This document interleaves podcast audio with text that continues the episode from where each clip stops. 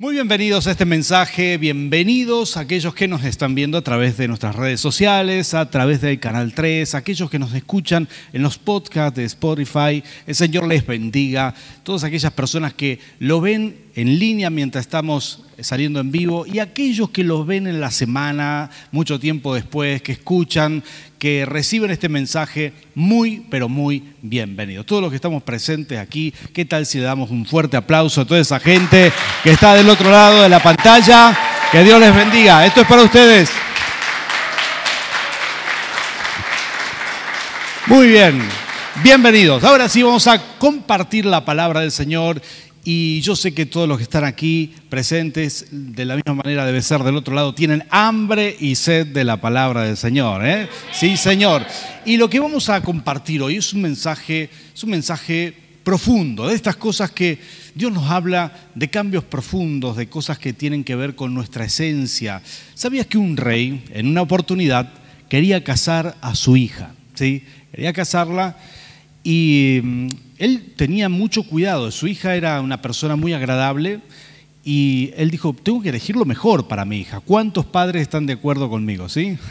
sí, la preocupación de todo padre. Entonces él dijo, tengo que elegir lo mejor, que no venga cualquier persona. Entonces el rey hizo una serie de exámenes y ejercicios para probar a los jóvenes en distintas habilidades para que su hija escoja dentro de un grupo más reducido. Mira qué interesante, yo pienso hacer lo mismo, ¿verdad? Pero, estoy bromeando, pero eh, en, ese, en esa oportunidad el rey, bueno, quedaron solamente 100 jóvenes al final. Y por último, el, rey les dijo, miren, les voy a entregar, este es el último ejercicio, les voy a entregar una semilla, ustedes son los más inteligentes del reino, son los mejores del reino, les voy a entregar una semilla, ¿sí? Cada semilla son semillas de diversas partes del mundo, son semillas que contienen la esencia de las especies florales, de las, mejores especies florales de distintas partes del mundo, van a florecer, vamos a hacer un jardín maravilloso, cada uno tiene que sembrar una, una maceta y me las traen aquí dentro de tres meses cuando todo esto florezca y se ponga muy lindo. Entonces les dio la semilla, todo, perdón, eran seis meses, creo que seis meses, no sé nada de jardinería, ¿verdad? Pero mandaron a la a todos los jóvenes a la casa. Seis meses después empiezan a llegar los jóvenes. Traen flores, imagínense, de distintas especies del mundo, una belleza, una maravilla. Cada joven tenía que cuidar de esa maceta, de esa flor que iba creciendo, de esa especie rara, tenía que cuidarla de la mejor manera. Y todos llegaron, excepto uno que no quería venir. ¿Saben por qué?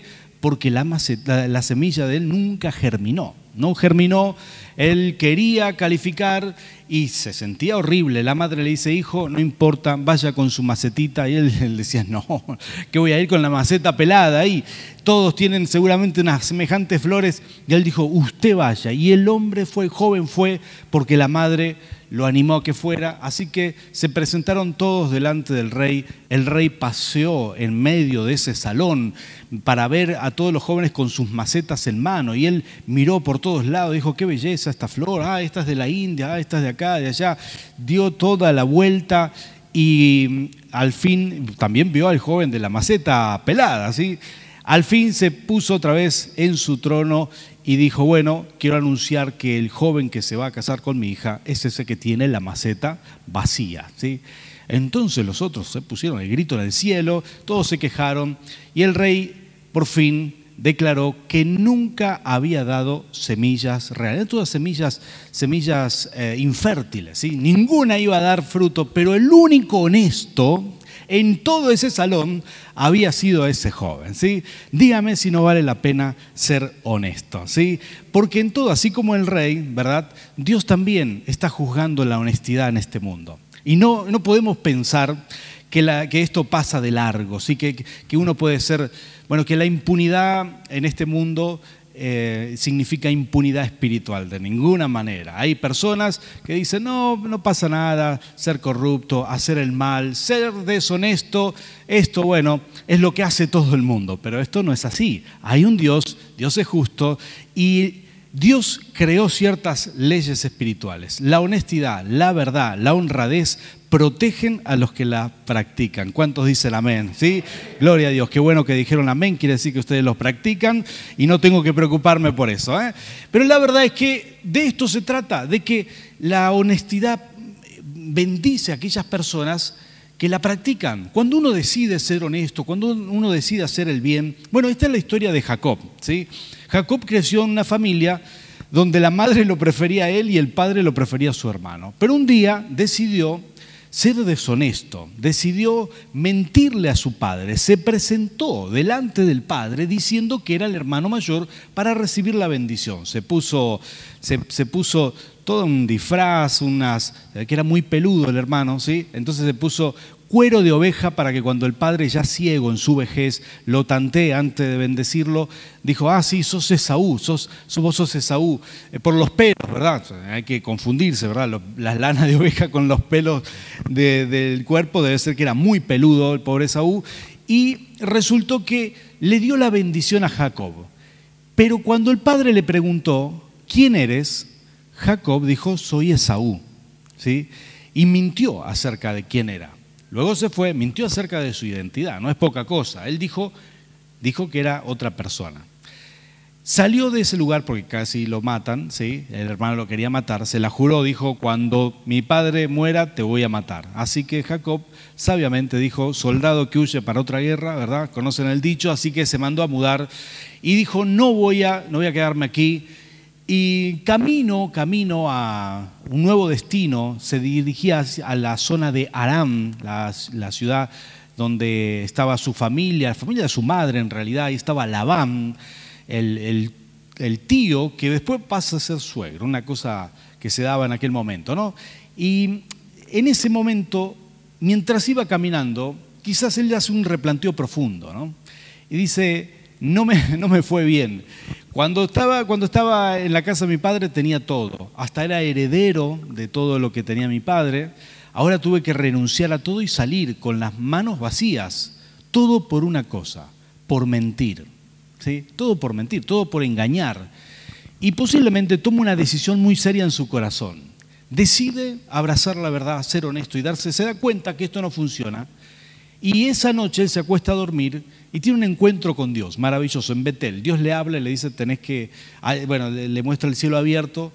Eh, entonces, él hace un pacto con Dios. Dice, Señor, si me vas a cuidar, de ahora en más voy a abrazar la honradez. Él promete, promete a Dios seguirlo, promete seguir sus valores y promete que, iba a hacer todo lo mejor de ahora en más. Es más, de hecho hace un pacto con Dios y él promete darle a Dios el 10% de todo lo que gane. De ahí es que los cristianos sí sacamos el tema del diezmo. Ahí comienza en realidad, es anterior todavía, ya lo practicaba Abraham, pero aquí comienza él a practicar esto del diezmo. Le hace una promesa a Dios, te voy a entregar todo esto. Entonces, así comienza Jacob su vida tomando una decisión decide ser íntegro, decide ser honrado, decide, hacer las cosas bien.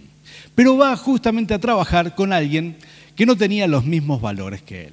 ¿Te ha pasado esto alguna vez? Chocar con los valores de tus jefes, chocar con los valores de otras personas que están encima tuyo, quizás las máximas autoridades de la empresa, quizás las máximas autoridades del lugar donde vos te moves, no comparten tus mismos valores.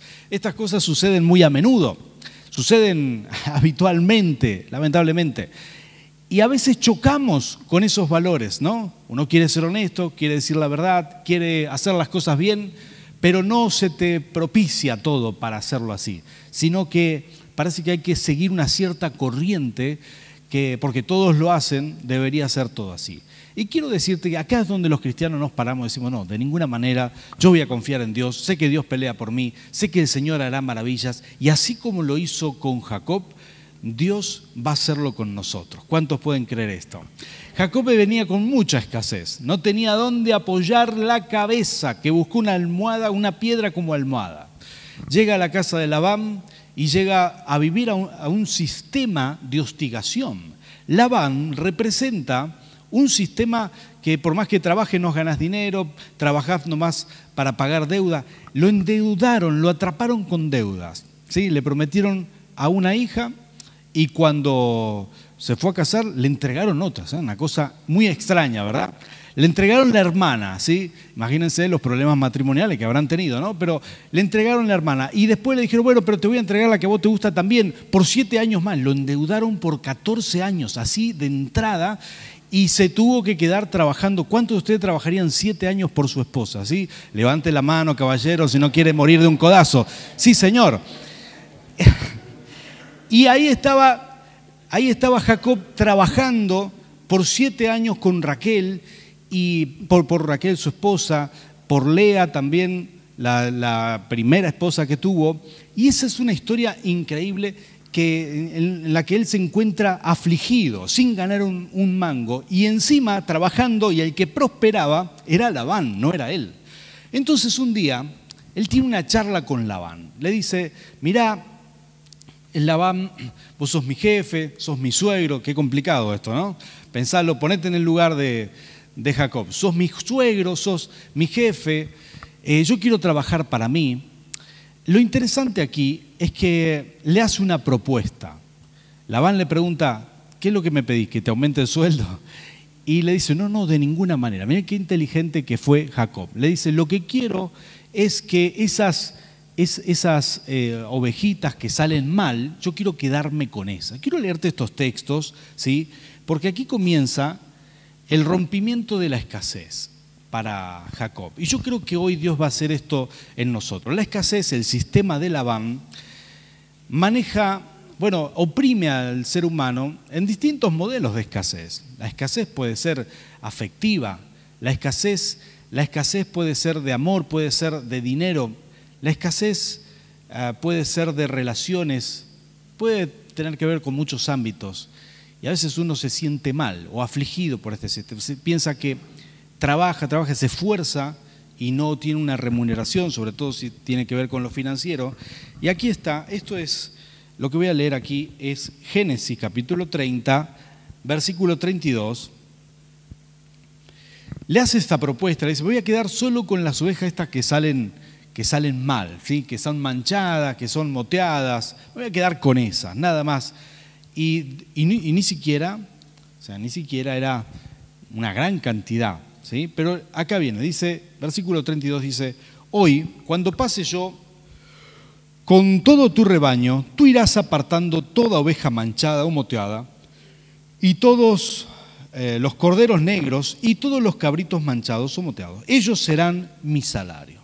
Así el día de mañana, cuando vengas a controlar lo que he ganado, mi honradez eh, responderá por mí. Eh, si encuentras alguna oveja o cabrito que no sea manchado o moteado, o algún cordero que no sea negro, será que te lo he robado. Mira qué fácil que lo hace. Me encanta esto porque Jacob le propone algo, le dice, todas las ovejas que salgan manchadas, moteadas, ¿sí? Es como que él dice, me voy a quedar con las que tienen un defectito nomás, ¿sí? Las que están defectuosas, eh, porque no es fácil encontrar ovejas manchadas, moteadas. Bueno, entonces dice, las que, las que salgan así, con esas me voy a quedar. Y aparte, esto va a ser, esto, esto va a demostrar mi honradez, dice él. Mirá qué interesante, porque muchas personas son honradas, pero no tienen cómo demostrarlo. ¿Mm? ¿Te das cuenta de eso? Hay personas que son honradas en todo, pero no guardan factura, no guardan ticket, no pueden entregarle a la empresa lo que gastaron, son desordenados y entonces no tienen un sistema para demostrar su honradez, ¿no? Y acá viene Jacob diciéndole, no, mira, esto va a demostrar mi honradez. Todas las que, si vos encontrás una que no sea negra, que no sea, que no sea moteada, este, eh, es porque te lo he robado. Fácil, fácil, fácil. Entonces, Labán acepta. Y Labán, como si fuera poco, también no solamente que acepta, eh, lo que hace Labán es esconderle primero todas las que había, o sea, tenía un gran rebaño y de pronto todas las ovejas moteadas desaparecen antes que Jacob vaya, porque Labán era así, lo estafaba, lo oprimía, le cambiaba el salario, le decía una cosa por otra, le decía, no, no, es como un agenciero de estos, ¿verdad? Que vende, perdón si hay algún agenciero acá, pero por ahí cada agenciero que no son muy honestos, tiene el motor pegado con chicles y no se cae, ¿verdad? Y te venden el auto igual, te dicen, no, no, no, no te preocupes, llévatelo, funciona bien, así era Labán, ¿sí? Y, y se lo, le dijo, eh, este trabajo es para vos, esto es lo mejor, le dije, sí, quédate con todas estas ovejas, son tuyas, y fue y se las sacó y se las apartó, la puso tres días de camino para que no las encontrara, y, otra vez, otra vez Jacob eh, oprimido por la escasez, y cuando fue a buscar su salario, las ovejas manchadas, no estaban en el rebaño, no estaban. Pero yo quiero decirte algo que me parece fascinante. Cuando Dios te mandó a este mundo, Dios no pensó en hacer seres humanos que vivan en escasez. De hecho, hizo un mundo en abundancia. La escasez no es tu destino divino. La escasez no es tu propósito. La escasez, la miseria, la aflicción, no es el diseño de Dios. A veces vivimos esto, pero tiene que ser temporal. Cuando uno se lo propone, cuando uno dice y declara por fe en el nombre del Señor, de que la escasez será temporal, que la escasez se rompe, que la escasez tiene un fin, que la escasez tiene una fecha de vencimiento, entonces Dios actúa. Porque al fin y al cabo Jacob estaba haciendo esto, estaba declarando que la escasez se iba a terminar en su vida. Entonces tiene una revelación grandiosa en donde él tenía que poner varas, varas, esto no funciona realmente, ¿eh? esto es un milagro para Jacob tenía que poner en, el abrevadero donde las ovejas iban a aparearse, ahí tenía que dejar varas peladas, es decir, eh, con eh, ramas donde le saca la corteza del árbol, las tiene que poner ahí en el fondo, ¿sí?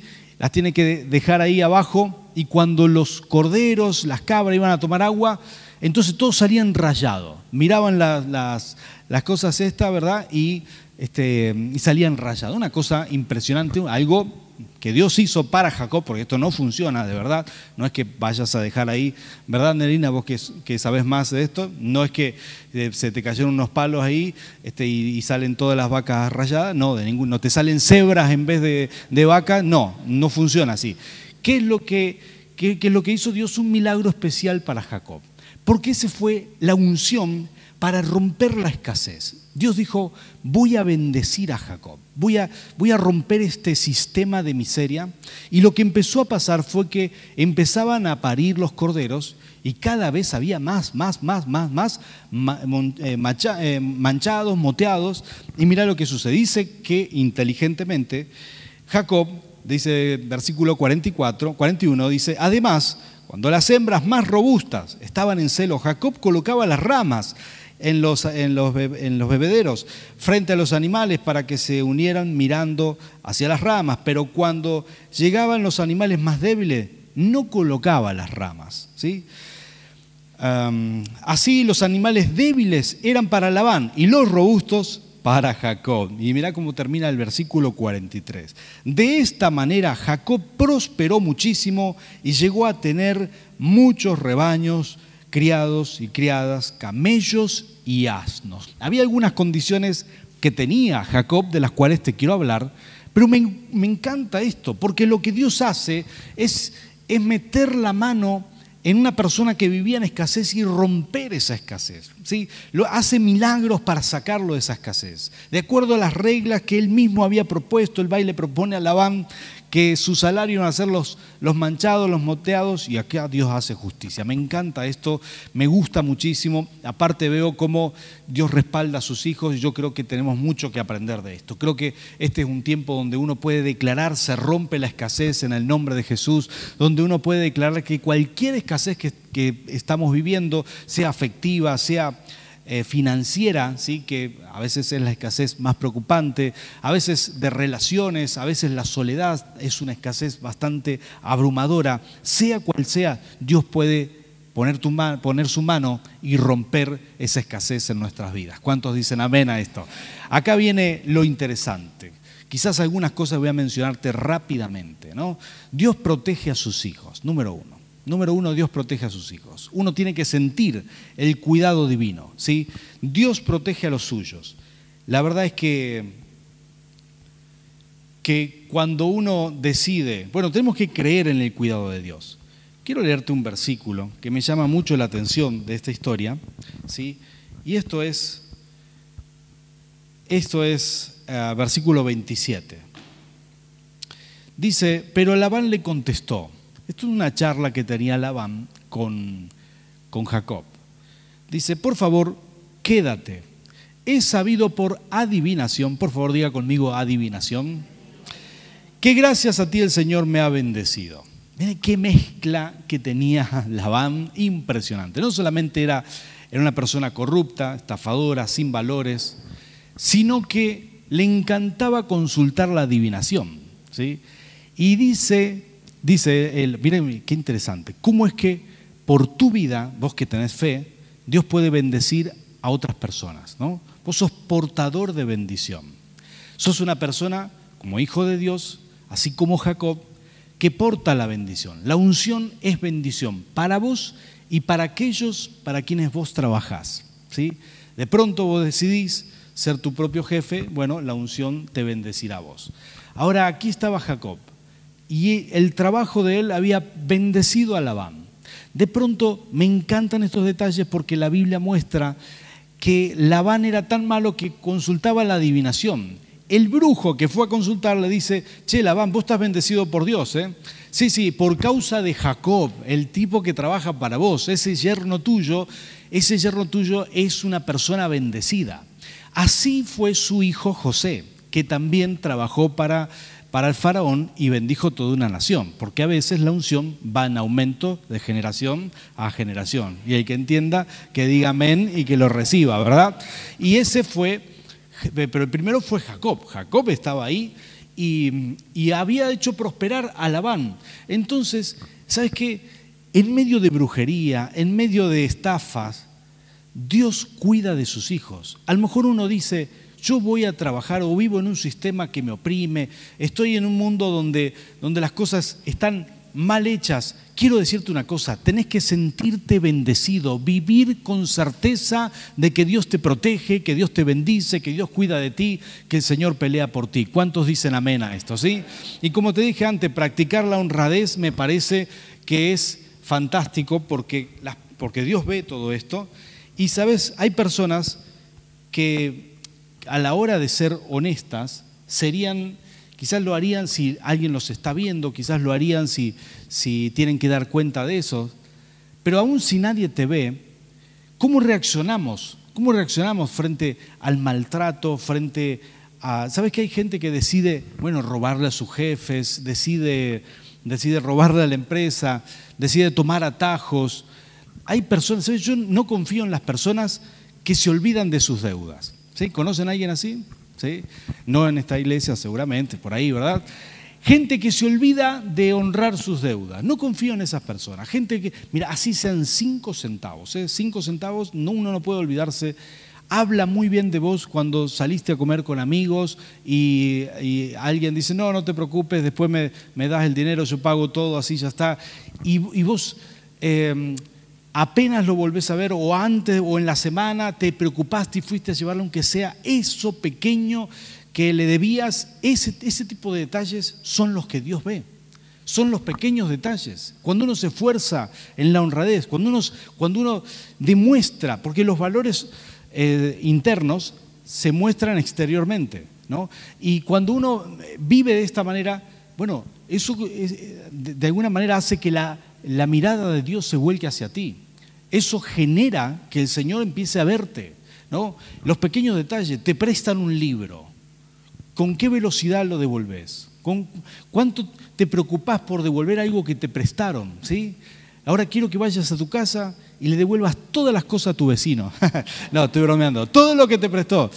Te prestan una herramienta. Te tienen que golpear la puerta y decir, che, me prestaste la herramienta. ¿Cuándo me prestaste vos? Sí, hace siete años. ¿Sabes qué? Algo pasa dentro nuestro cuando no nos preocupamos por devolver algo que nos prestan, cuando no nos preocupamos en, en devolver un dinero. Algo está mal, algo está mal. La honradez protege a los que la practican. La honradez, la honestidad, la verdad protege a las personas que la, que la practican. Son leyes espirituales. Dios diseñó esto para que funcione así. Uno practica la honradez, practica la verdad, aunque todo el mundo pueda decirte que no, que no funciona, créeme, esto enseña la palabra del Señor.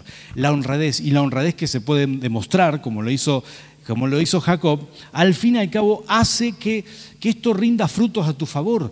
El Señor romperá la escasez. A veces no salimos de los ciclos de escasez porque participamos de ellos no honrando nuestra palabra. Participamos de, la, de la escasez cuando no honramos nuestros valores. Y, cuando decidimos honrar los valores, cuando decidimos honrar al Señor, cuando decidimos ser fiel, entonces este ciclo, este ciclo de escasez se rompe. Tan sencillo como esto. Hay unción de lo alto para romper la escasez, pero solamente le vienen a aquellos que se preocupan por ser honrados, por, ser, por decir la verdad, por no mentir, por ser genuinos. Ese tipo de personas son las que el Señor los mira del cielo y derrama la unción de lo alto. ¿Cuántos dicen amén a esto? Me encanta esto, me encanta porque me, da, me dan ganas de, me da un porqué, me, me hace que uno diga, bueno, al fin vale la pena ser honesto, si no, si uno no entiende que es Dios quien recompensa, que el Señor es el que bendice, que el Señor es el que prospera, si uno no entiende esto,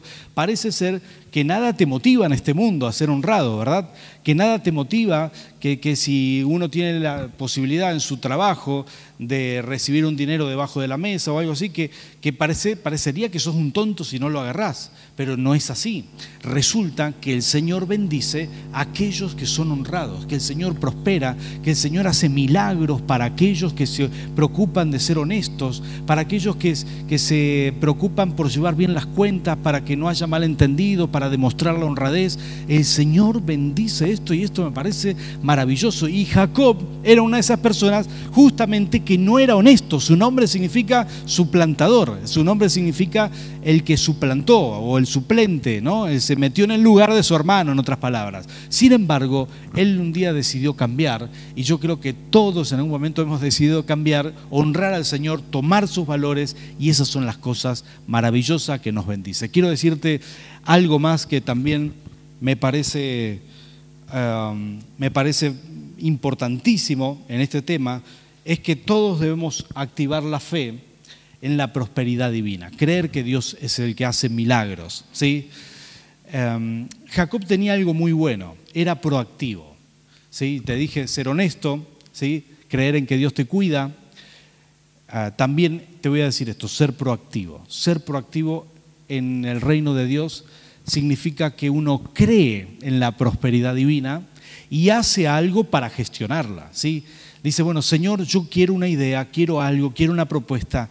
Yo me imagino, Jacob, horas orando, pensando, hablando con Dios, Señor, ¿cómo salgo de esta situación? ¿Cómo salgo de mis deudas? ¿Cómo salgo de, de este sistema de Labán? ¿Cómo salgo de aquí? Horas orando. ¿Cuánto tiempo orás por tu prosperidad? ¿Cuánto tiempo orás para crecer? Bueno, en ese momento Dios le da una revelación a Jacob y le dice, las moteadas, las, las manchadas, esas serán tu salario. Y él inmediatamente reacciona. Y cuando le robaron también eso, Dios lo respaldó. Pero me gusta la proactividad de Jacob, el tiempo en oración, el crear un plan, el ir a hablar con el jefe, en presentárselo, en decir, mira, acá está, quiero esto. La gente que es proactiva es la que Dios bendice. La gente que no solamente lo cree, sino que da pasos hacia lo que cree, es la que recibe la bendición. Hay muchas personas que tienen buenas intenciones, pero solamente logran algo aquellos que al fin y al cabo ejecutan las buenas intenciones. No solamente se quedan en el pensamiento o en la oración, sino que lo llevan a un plano real, ¿no? Y esa es la enorme diferencia de Jacob. Él se preocupó, pensó, yo me imagino, noches enteras, pero llegó ahí delante de Labán y supo cómo hablar. Le dijo, acá están las cosas, necesito, quiero crecer, quiero crecer y te propongo un plan. La gente que hace eso bueno, hoy en día hay un nuevo paradigma laboral, el mundo entero está cambiando, mucha gente le propone a su jefe, quiero hacer así, quiero hacer así, quiero trabajar más hora o menos, o trabajar desde mi casa. Y la verdad que todo esto es muy aceptable. ¿Qué tal si orás por esto? Quizás Dios te da una idea, algo, si crees en la prosperidad divina, entonces es posible que el Señor abra los cielos y te bendiga también a ti. ¿Cuántos dicen amén a esto? Por último, déjame decirte esto, y si vienen los adoradores acá, se los voy a agradecer. Por último, em, quiero declarar que el Señor rompe con nosotros toda cadena de opresión. Sabes que hay, hay cadenas que son difíciles de romper, ¿no? Cadenas espirituales. Pero aquí estaba Labán, quizás dentro suyo pensando que jamás Jacob se iba a ir. Jacob era para él como la gallina de los huevos de oro, ¿sí? Mientras tenga Jacob, ya está. Jamás se le ocurrió que lo iba a dejar ir. Dentro de su mente, Labán dijo, este es mío para siempre, ¿no? Pero Dios tenía otros planes.